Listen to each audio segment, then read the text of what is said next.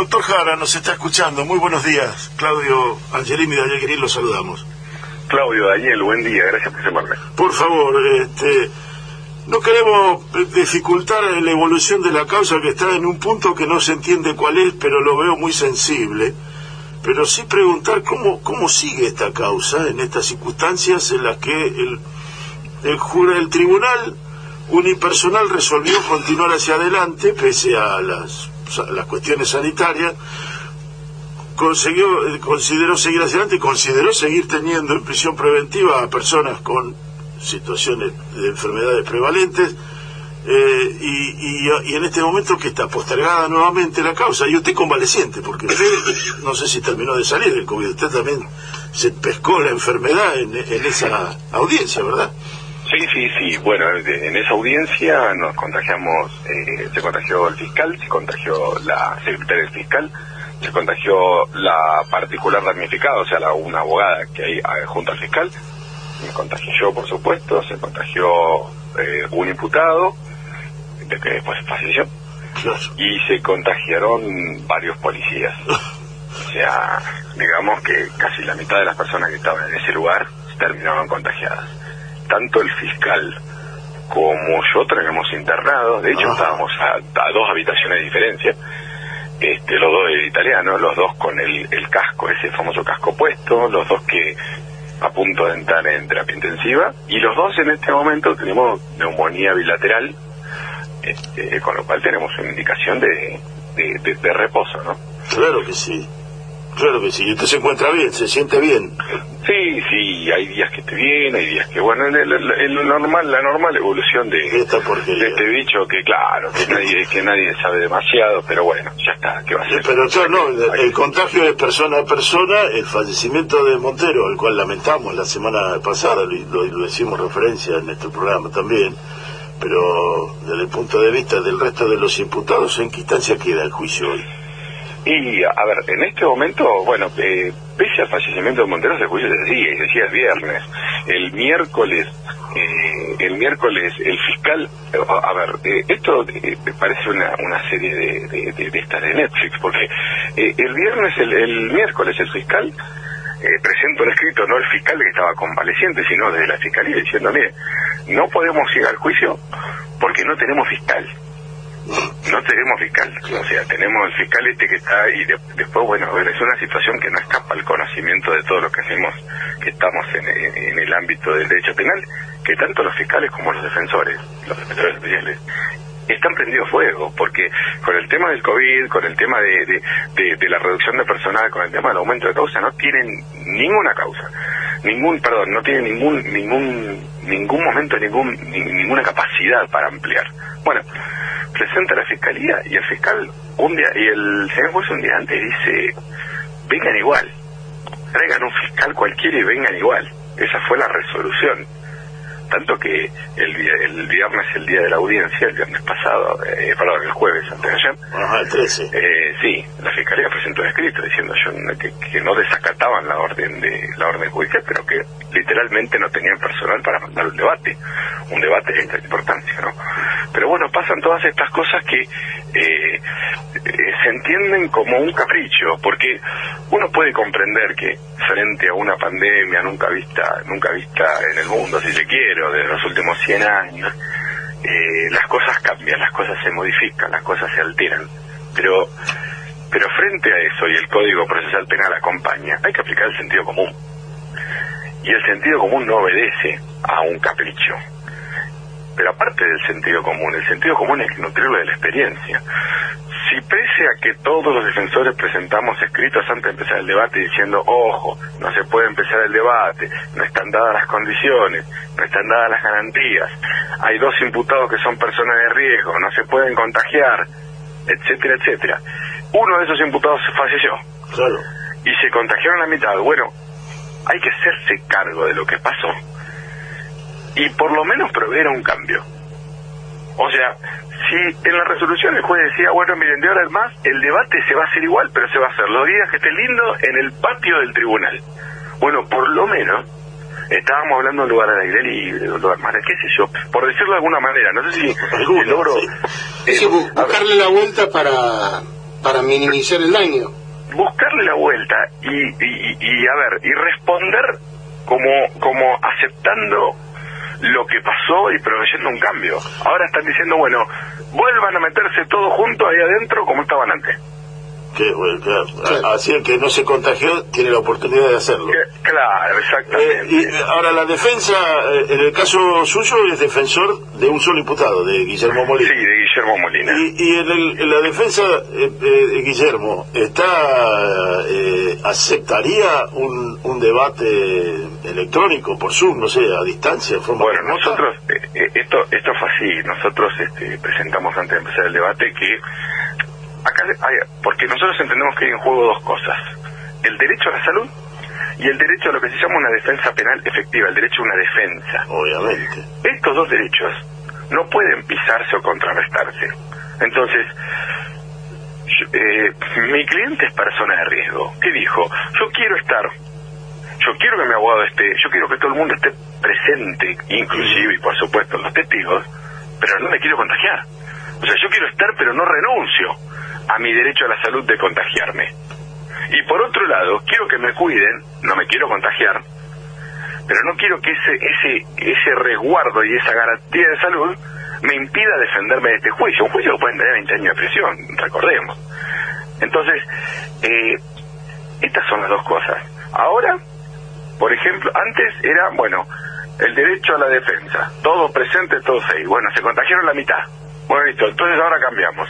Dispuso el juez antes de ayer que los imputados van a estar por videollamada. Eh, volvemos para atrás. Entonces ahora estamos afectando el derecho de defensa. Obviamente, no hay... Bueno, pero, pero volvemos a lo mismo. Y esto los defensores, mire, acá pasan algunas cosas.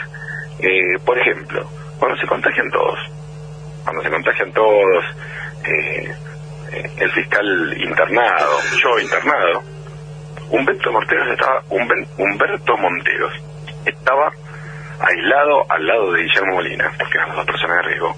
Estaba con fiebre, estaba con falta de aire. el defensor, en ese momento, la doctora Estaco, porque yo estaba en el hospital, presenta un escrito diciendo hay que isopar a los imputados, por favor, señor juez, isopar a los imputados, tengo ahí. El juez, que no podía hacerse cargo de esos isopados, no podía hacerse cargo diciendo los contagié, solicitó un informe médico al penal, a ver el estado de salud y a ver si tenían síntomas, sabiendo, porque no hay que ser médico, sino hay que ser ciudadano del mundo, para darse cuenta que una persona de COVID no se puede detectar si no es con un hisopado. O sea, para asegurarse que una persona no tiene COVID hay que hisoparlo. Porque por ahí no tiene síntomas o por eso no es sintomático. Bueno, eso lo sabemos todos. Pero no tenemos que ser especialistas en infectología para saberlo. Entonces, al día de hoy, al día de hoy, no hisoparon a ningún imputado. O sea que podrían haber transitado sin síntomas la enfermedad. Algunos sí, otros no, por eso al día, de, al día de hoy no sabemos si tuvieron o no tuvieron COVID. Ahora, doctor Cara, la, la pregunta que hago desde, digamos, desde mi ignorancia procesal, digamos así, cuando se produce un daño, y evidentemente aquí se produjo un daño importante en la salud, al punto máximo del fallecimiento de Humberto Monteros, ¿qué responsabilidad tiene el sistema judicial o el juez que lleva adelante el proceso? Todo esto tiene que ver con violación de normas. Hay normas, hay reglas y hay procedimientos, y ahora traemos protocolos con esta, con esta pandemia, de cuidado de las personas. Entonces ahí es a ver, entre comillas, quién zafa. ¿Quién no hizo caso al protocolo? ¿Quién no hizo caso? La garantía de seguridad, de bioseguridad, debe, debe estar eh, en este momento garantizada por las personas que van interviniendo. En el caso, en este entendemos nosotros, está compartida con eh, el servicio penitenciario y, sobre todas las cosas, el juez de la causa. Eh, claro, porque de sus decisiones ha dependido la ocurrencia de, estas cuestiones. Todos los jueces que, que, intentaron hacer un debate con muchas personas, lo que hicieron, hay un lugar que se llama el Departamento de Arquitectura de la Suprema Corte, que es a donde se dirigen los oficios, diciendo, bueno, miren, yo voy a hacer un debate contra esta persona en tal lugar. y mandan, en realidad no mandan, pero le dicen a alguien de, de, local, a alguien local, que haga un informe de cómo es el lugar, de cuáles son las dimensiones, de qué ventilación tiene, etcétera, etcétera. Y el Departamento de Arquitectura recomienda, o la Superintendencia de Arquitectura de Bahía Blanca recomienda hacer o no hacer un debate. Se puede hacer ahí, no se puede hacer ahí. Bueno, en, en esta causa no está ese informe. Pero nosotros lo advertimos en su momento y lo volvimos a advertir ahora, que en otras causas que nosotros tenemos, la, ese departamento para esa, ese lugar que es el quinto piso de la sala de audiencias, ese lugar dijeron que no podían, que no podían hacerse con, con más de 15 personas. Ah, nosotros lo dijimos en su momento y nosotros lo dijimos ahora. Ajá. O sea, eso estaba claramente establecido. Claramente, pero, pero claramente. ¿Por qué ahora, eh, diez minutos antes de la audiencia, resuelve el juez que sea por videollamada? ¿Para proteger a los imputados? No, para protegerlos no, porque después en la videollamada se vio que estaban todos juntos uno al lado del otro, sin respetar distancia social ni mucho menos. Eh, ¿Pero por qué? Y esto es muy simple. ¿Por qué? Porque no le daba el número de presenciales en, en, el, en, la cantidad de personas en la sala. Entonces, sacándose encima a los imputados y a los policías que iban a custodiar a los imputados, les daba porque quedábamos menos de 10. Eh, y una, una última, porque sé que tiene un, curso ahora, por eso lo sacamos medio eh, ¿Cómo sería eh, digamos, los, los imputados están con prisión preventiva. Los que están con prisión preventiva, eh, ¿pueden entrar por el sistema normal a, los permisos de vacunación o, dependen del poder eh, del sistema judicial o del, sistema este, carcelario para ser vacunados? Volvemos a esto es lo mismo. El sistema carcelario estableció un procedimiento donde en principio se contemplaba la aplicación de vacunas a los privados de libertad. Todavía no se aplicó una en todo, a nivel nacional. Paralelo a esto, paralelo a esto, como en la provincia de Buenos Aires se suspendieron las visitas, se dispuso otorgarle a las personas privadas de libertad, tanto a los condenados como a los procesados, un teléfono celular para que se comuniquen con los familiares, todo. Bueno, Guillermo Molina en tres oportunidades se anotó con sus antecedentes en este plan vacunate PBA. Claro, Bueno, y tuvo turno para la vacuna. Nosotros presentamos el turno diciendo al juez, bueno, mire, tiene turno para la vacuna, por favor, llévelo a vacunarse. Y el juez, el, el, el servicio penitenciario dijo, no tengo móvil para llevarlo a vacunarse. Y el juez contestó, bueno, si no tiene móvil, que no se vacune. Eso pasó en dos oportunidades.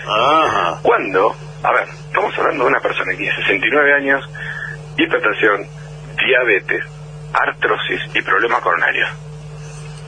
No, este, este, es un candidato a ser vacunado, este, como una persona de riesgo, como las dos personas que estamos sentadas acá que hemos sido vacunadas porque tenemos problemas similares. En este juicio había dos personas de riesgo. Una se murió, claro, contagiada en el juicio, y a la otra, y a la otra, no lo llevan a vacunarse.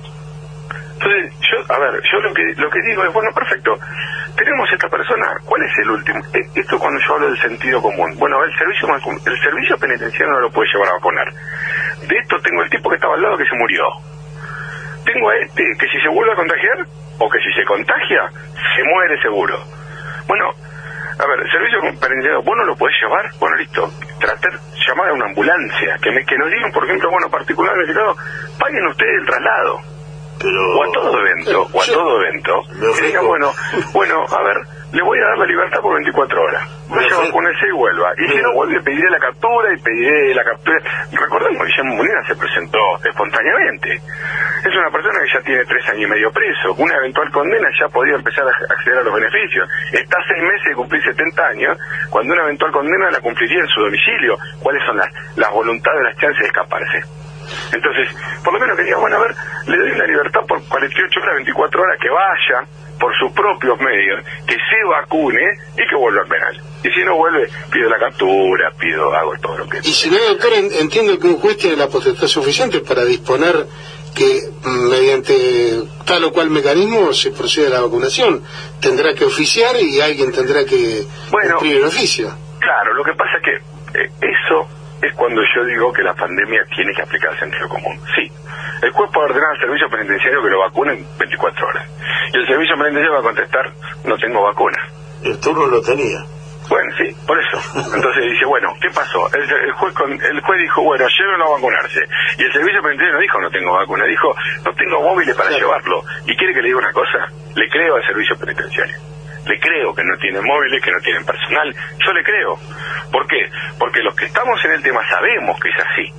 Ahora, que no tengan un móvil para llevar a un imputado a vacunarse, no puede ser un impedimento para vacunarse. Ahí está el sentido común. Y más a esta persona. Entonces, ahí es donde el juez tiene que decir, bueno, a ver, miren, eh, voy a llamar a una ambulancia, no hay ambulancia. Bueno, ¿sabe qué? Particular damnificado, yo entiendo que tiene la vacuna, pero la pandemia nos impide, ustedes consigan una ambulancia, ustedes consigan un taxi, ustedes paguen lo que sea, o le doy la libertad por 24 horas para que usted vaya, se vacune y vuelva, y si no vuelve en 24 horas, le pido la captura. No sé. es lo mismo que digo yo, es lo mismo que le digo, decir, bueno, de ahora en más el debate vamos a hacer al aire libre en el patio del tribunal. acusar acusar el golpe que recibimos todos, porque en este momento fíjense que en el debate nos estamos matando los defensores con el fiscal, y ahora no nos une el amor sino un espanto, estamos dos diciendo lo mismo, pero no se puede seguir haciendo este debate, no podemos, ¿por qué no podemos? Nosotros tenemos los imputados, el fiscal que quiere terminar con el debate, por supuesto, no se puede hacer, pero ¿por qué no se puede hacer? Dijeron ustedes, tenemos un elevador 5 cada dos meses, no se puede hacer. Y en esta causa en particular, por el capricho del juez, se inició el juicio, se contagiaron la mitad y se murió una persona. Y eso era con Bahía Blanca, perdón, aparte, con Bahía Blanca en fase 5, ahora Bahía Blanca está en fase 2. Claro, exactamente. Entonces, eh, a, ver, entonces no se puede hacer, y no se puede hacer. Pero no es que no se puede hacer, el estado en este momento de pandemia es como un estado de guerra. Es un estado en el que, en el que lamentablemente hay cosas que están tan trastocadas y que, y que hasta los médicos vamos tocando día a día y viendo, y es ahí donde tiene que aplicarse el sentido común. Sí, sí, no se puede pretender eh, actuar con normalidad en una situación de excepción. Exactamente. Y más cuando en este lugar, en este juicio y en este, en este causa en particular, pasó lo que pasó.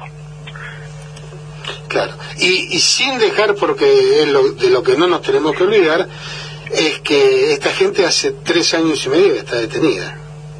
Está condenada. está condenada. En la práctica está, aplicando, en la práctica está aplicando la condena, exactamente. Pero no solo está condenada, está condenada y vamos a suponer que esta condena que le están aplicando, sin juicio ni, ni, ni, ni condena, pero esta, esta condena efectiva que se le está aplicando, va más allá porque dice, o porque la privación de la libertad, en el caso de una condena, vamos a suponer que esté condenado, en el caso de una condena, la privación de la libertad es nada más y nada más y absolutamente nada más que ese derecho. Yo privo de la libertad al condenado, no lo privo de la libertad, de la salud, de los cuidados, de la bioseguridad, no lo privo de todo eso, porque eso pasa a ser una tortura que está prohibido. Exacto. Entonces yo tengo que prohibir, prohibir de la libertad. Fíjense, la persona que está privada de libertad puede estudiar, puede trabajar, tiene derecho a la salud. a ver, quienes me escuchan van a decir, pero bueno, y yo que estoy trabajando, bueno, a ver, esto es el país que nosotros tenemos y está bien que así sea, porque todos tenemos el mismo derecho. Y si no pierde su condición de persona.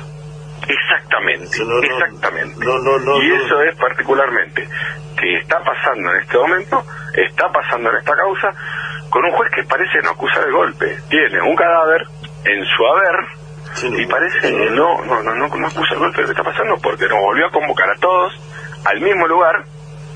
Eh, Negando la realidad. Casi se diría, exactamente, casi Negando la realidad, bueno.